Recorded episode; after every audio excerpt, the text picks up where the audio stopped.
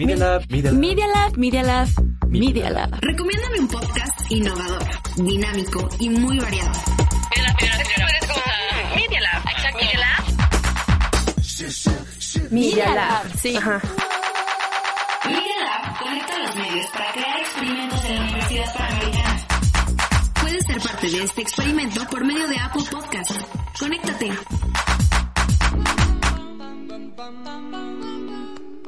Esto es Bookland, el podcast que te habla de algo más que solo libros. Por Ilana Guillén, para Media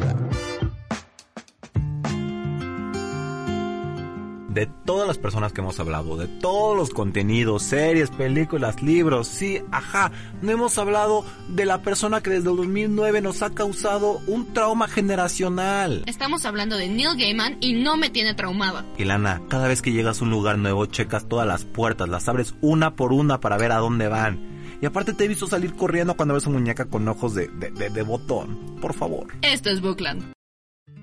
Hola a todos, yo soy Ilana Guillén. Y yo soy el que no le tiene miedo a una película para niños, Rodrigo Hernández. Coraline, más allá de ser una película para niños, Es una película de terror para niños. no es por nada, pero eso es lo que la hace más icónica. Neil Gaiman junta todos estos miedos infantiles, los pone en un libro, ese libro se convierte en una novela gráfica después, y de novela gráfica pasa a ser una película de stop motion animada. Ese momento cuando tienes una historia tan buena que lo único que le puedes hacer es decir, ay, si le agrego más imágenes. La historia va de Coraline, una niña de 10 años que se muda de la gran ciudad a un pueblito rascuacho en medio de Estados Unidos. Y su vida no es feliz. Extraña a sus amigos, su escuela y sus nuevos vecinos, la verdad, dan repele. El vecino de arriba cría ratas para circos. Eso es muy normal. Los circos necesitan ratas. Las señoras de abajo ya están viejitas, eran actrices de teatro, son muy voluptuosas. Y, no hay persona que haya estado en el teatro que sea normal. Pero ellas disecan a sus perros muertos. No digo que las personas de teatro estén bien o mal, solo digo que no hay una persona de que, haya, que, que- que- que haga teatro y esté bien de su cabeza. Y por último, su vecino Wybie es el nieto de la dueña de, de- de donde vive y honestamente es muy raro. Para sus 10 años ya anda en una bicimoto rara, caza gusanos con cucharas y le habla a un gato. Ok, en defensa de Wybie, uno, si tienes 10 años y ya andas en una bicicleta motocicleta, déjame decirte que eres el chico más cool que puede existir en 10 kilómetros a la redonda. Y en segunda, has tratado de atrapar un gusano solamente con un cuchillo. Es casi imposible. La cuchara lo hace más fácil. Coraline dentro de la casa encuentra una puerta mágica que la lleva a otro mundo que para ella es el ideal. Un mundo ideal.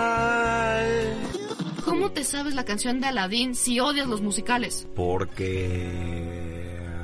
Siguiente pregunta. Coraline en este mundo encuentra a otra mamá y a otro papá. Los dos, en lugar de ojos, tienen botones en la cara. Claro que hay que decir que estos personajes están vestidos exactamente igual a sus padres, saben la misma vida que han tenido esas personas, pero su rostro... Da miedo. La otra madre crea un mundo maravilloso para Coraline. El vecino que cría ratas para circo tiene en realidad un verdadero circo mágico allá arriba. Las vecinas de abajo tienen un teatro completo. Y su vecino que era medio raro, aquí es perfecto. El ideal compañero de aventuras. Todo es maravilloso hasta que deja de serlo. ¿Y por qué deja de serlo si suena tan bonito? Porque la otra madre hace todo esto para que Coraline decida ser su hija y ponerse los ojos de botón como ella. De esta manera puede poseer su alma y comérsela.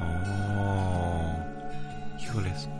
Tantos conflictos, tantos conflictos, ¿eh? ¿No era más fácil castigarla en su cuarto? No tanto. Uno de mis personajes favoritos de aquí es el gato. Amo al gato de esa historia porque de verdad es todo lo que un animal real, un gato es. Juicioso, altamente pasivo-agresivo y sin embargo muy leal a su dueña. Y aún así no le importa el resto del mundo y no le, no le importa lo que suceda. Esta película es una gran adaptación del libro porque literalmente copiaron todo. No, a ver, a ver, a ver. Es que el libro, ¿cuál fue su historia? El libro fue criticado porque daba mucho miedo. Cuando la transformaron a una, a una novela gráfica, la pasaron para tener un PG-13. Entonces ya era como para los pubertos adolescentes que no se iban a traumar tanto, y aún así lo hicieron. Hicieron una película la cual traumó a todo el mundo desde 2009. Si tú tienes hijos y quieres que no duerman, ponles esa película. O simplemente amenázalos de que la otra madre se los va a llevar durante la noche. Ah, y les va a coser los ojos con botones y va a comer su alma. A mí una de las escenas que más me asustó es cuando la otra madre, spoiler alert, se convierte en la araña esa de agujas. Me dio muchísimo miedo. Ok, no digo que no, pero solo por algo te diré que citando Harry Potter, Ronald Weasley es el personaje más certero porque ¿quién en su sano juicio le gusta una araña? Las arañas son para tenerles miedo. Pero a mí se me hace que por tu cara, tú me vienes a presumir otra historia de Neil Gaiman mucho mejor a Coraline. Ay, y sí, y sí, esta es la historia de Shadow Moon. ¿Por qué? Porque si hay una serie, un contenido que a mí me encante de Neil Gaiman, es American Gods.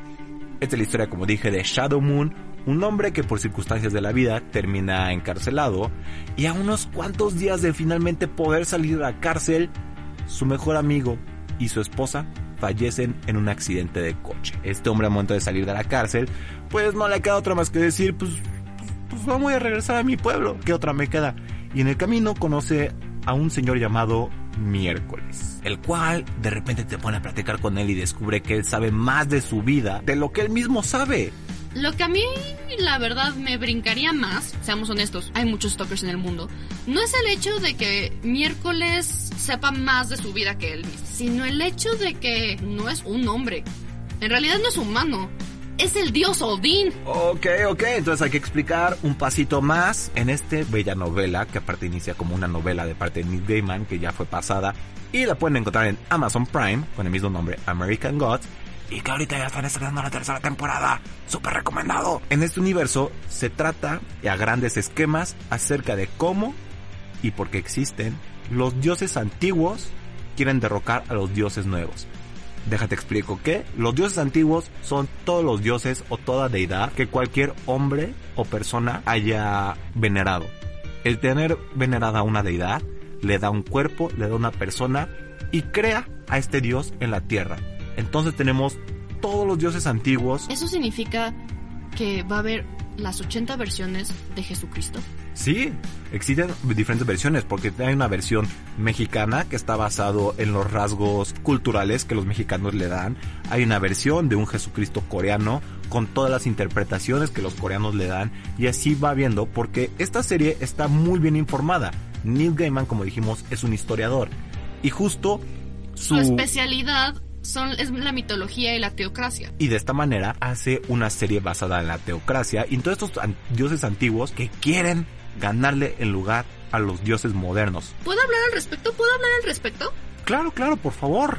Estos dioses modernos no son como Odín o Hades o todas estas personas que conocemos por la mitología, sino son creados por nosotros. Por ejemplo, tienes al dios de las redes sociales, que por lo que Rodrigo me ha comentado es bastante egocéntrico, burdo y pasionalmente rencoroso.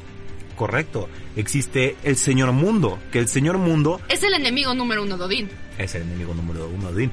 Porque esta es una creación que los humanos tuvimos. Al momento de generar un mundo interconectado y globalizado, hemos creado una red que nos da una nueva deidad.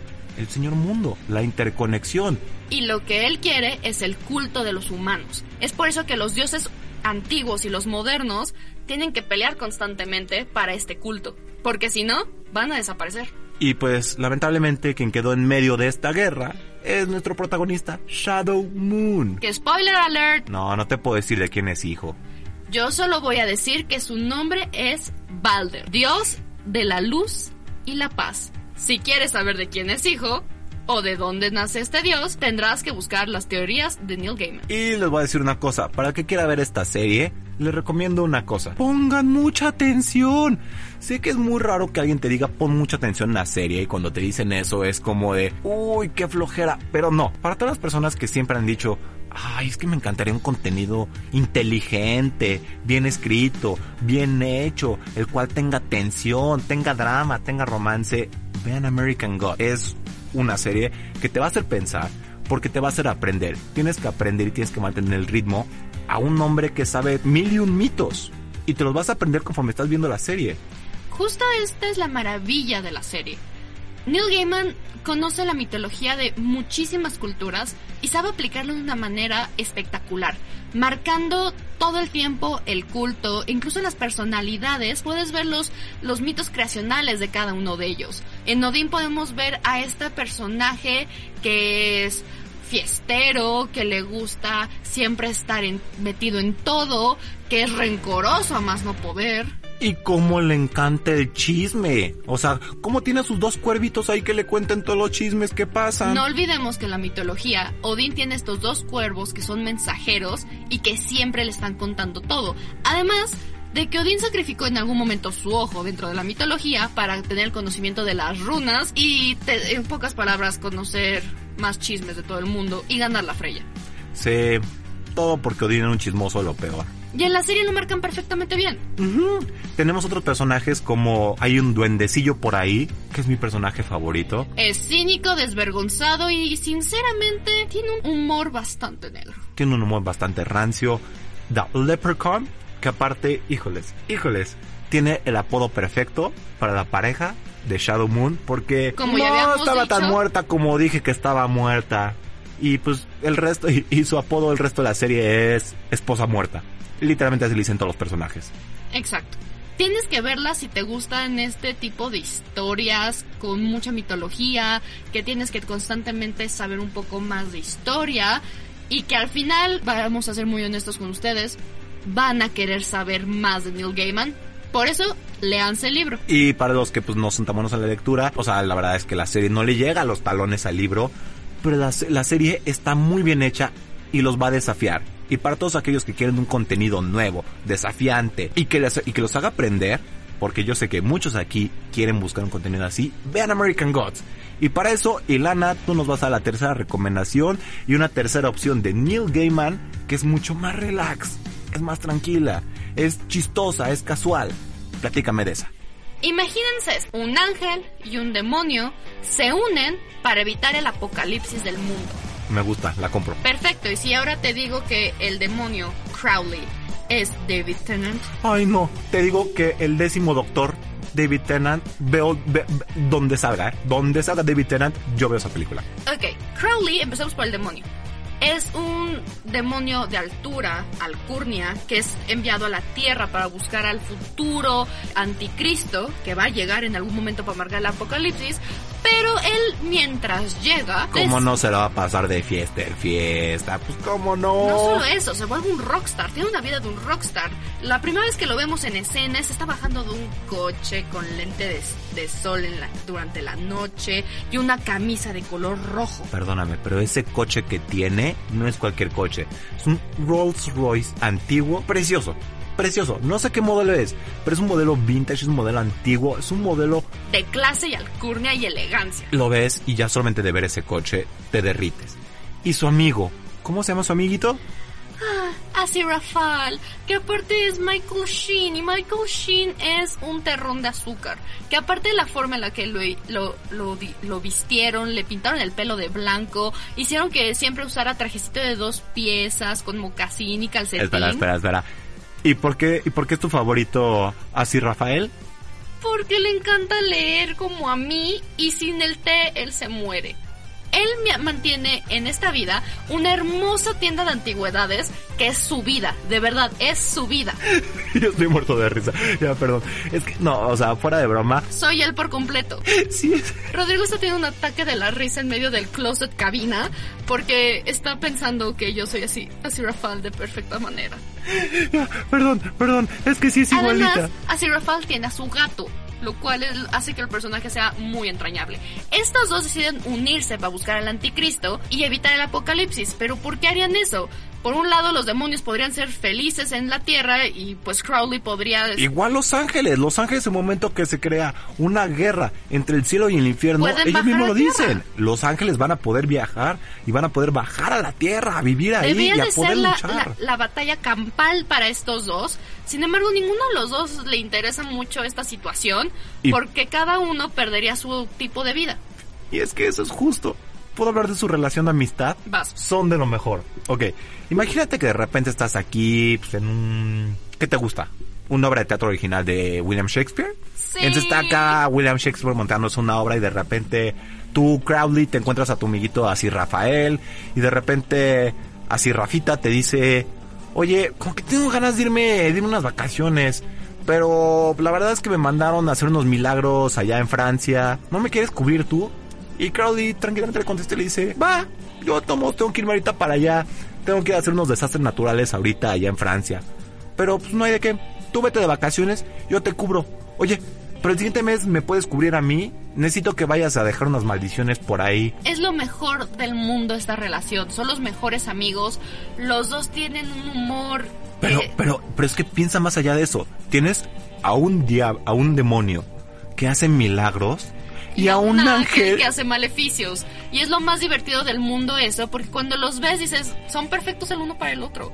Por un lado tenemos a Crowley, que tiene un humor rancio, un humor bastante negro. Y por el otro lado, así Rafael es muy tierno, muy, muy tierno Es e blanco. inocente. Pero de repente cuando te hace bromas pasivo-agresivas, te quedas como de, ay, Ay, pero entre todo este inter... Ajá, diablos, ángeles, demonios, bla, bla, bla. Tenemos otro personaje protagonista en esta serie y es Adam. el pequeño niño. El pequeño niño que pues lamentablemente no le, Le- tocó otra más que ser el anticristo. Y lo divertido es todo el enrollo en el que este querido querubín mete al ángel y al demonio. Sí, porque déjeme decirle una cosa, el ángel y el demonio, ambos fueron enviados por sus propios reinos para proteger a este niño. Por un lado, los ángeles quieren tener a Adam de su lado y por el otro lado, los diablos también lo quieren. Pero este ángel y este demonio en realidad quieren como erradicarlo si se puede. Sí, pero digamos que ni siquiera se encontraron al anticristo verdadero. Se equivocaron durante todos los años que estuvieron planeando la situación para evitar el apocalipsis. Se equivocan y para de intentar cumplir su plan y hacer que las cosas sigan como están tienen solo una semana, porque el mundo se va a acabar en domingo. Ay, es verdad. Esperemos que haya un personaje como una brujita y un hombre que es terrible, terrible, pero en verdad malo para la tecnología que pueda ayudar a Adam. Esperemos. Pero bueno, esto es todo por hoy. Y la verdad es que me gustaría ya por favor salirme del closet. Me estoy poniendo muy ansiosa. Sí, este, no te voy a decir nada de la muñeca que está atrás de ti. Ay no, no. Tú lo pusiste ahí. ¿Por qué se parece a mí? Ay, no, es solo una muñequita, aparte ve, ni siquiera de, ay, se mueve, ay, se mueve, ay. Esto es Bookland. Hoy escuchaste Coraline de Neil Gaiman de 160 páginas. American Gods, igualmente del mismo autor, de 560 páginas, que cuenta con tres temporadas en Prime Video. Y por último, Good Omens, igualmente el mismo autor, y con una temporada en Prime Video. ¿Te quedaste con ganas de más historias? Sintoniza con nosotros la próxima semana en Media Lab. Y síguenos en nuestro Instagram, arroba Media Lab UP, y en Facebook como Media Lab. Los hechos, comentarios y opiniones expresadas en este sitio y programas son responsabilidades de quienes los emiten y no reflejan en ninguna circunstancia el punto de vista de la Universidad Panamericana, de sus autoridades y de sus representantes legales. Media Lab, el laboratorio de medios de la Universidad Panamericana.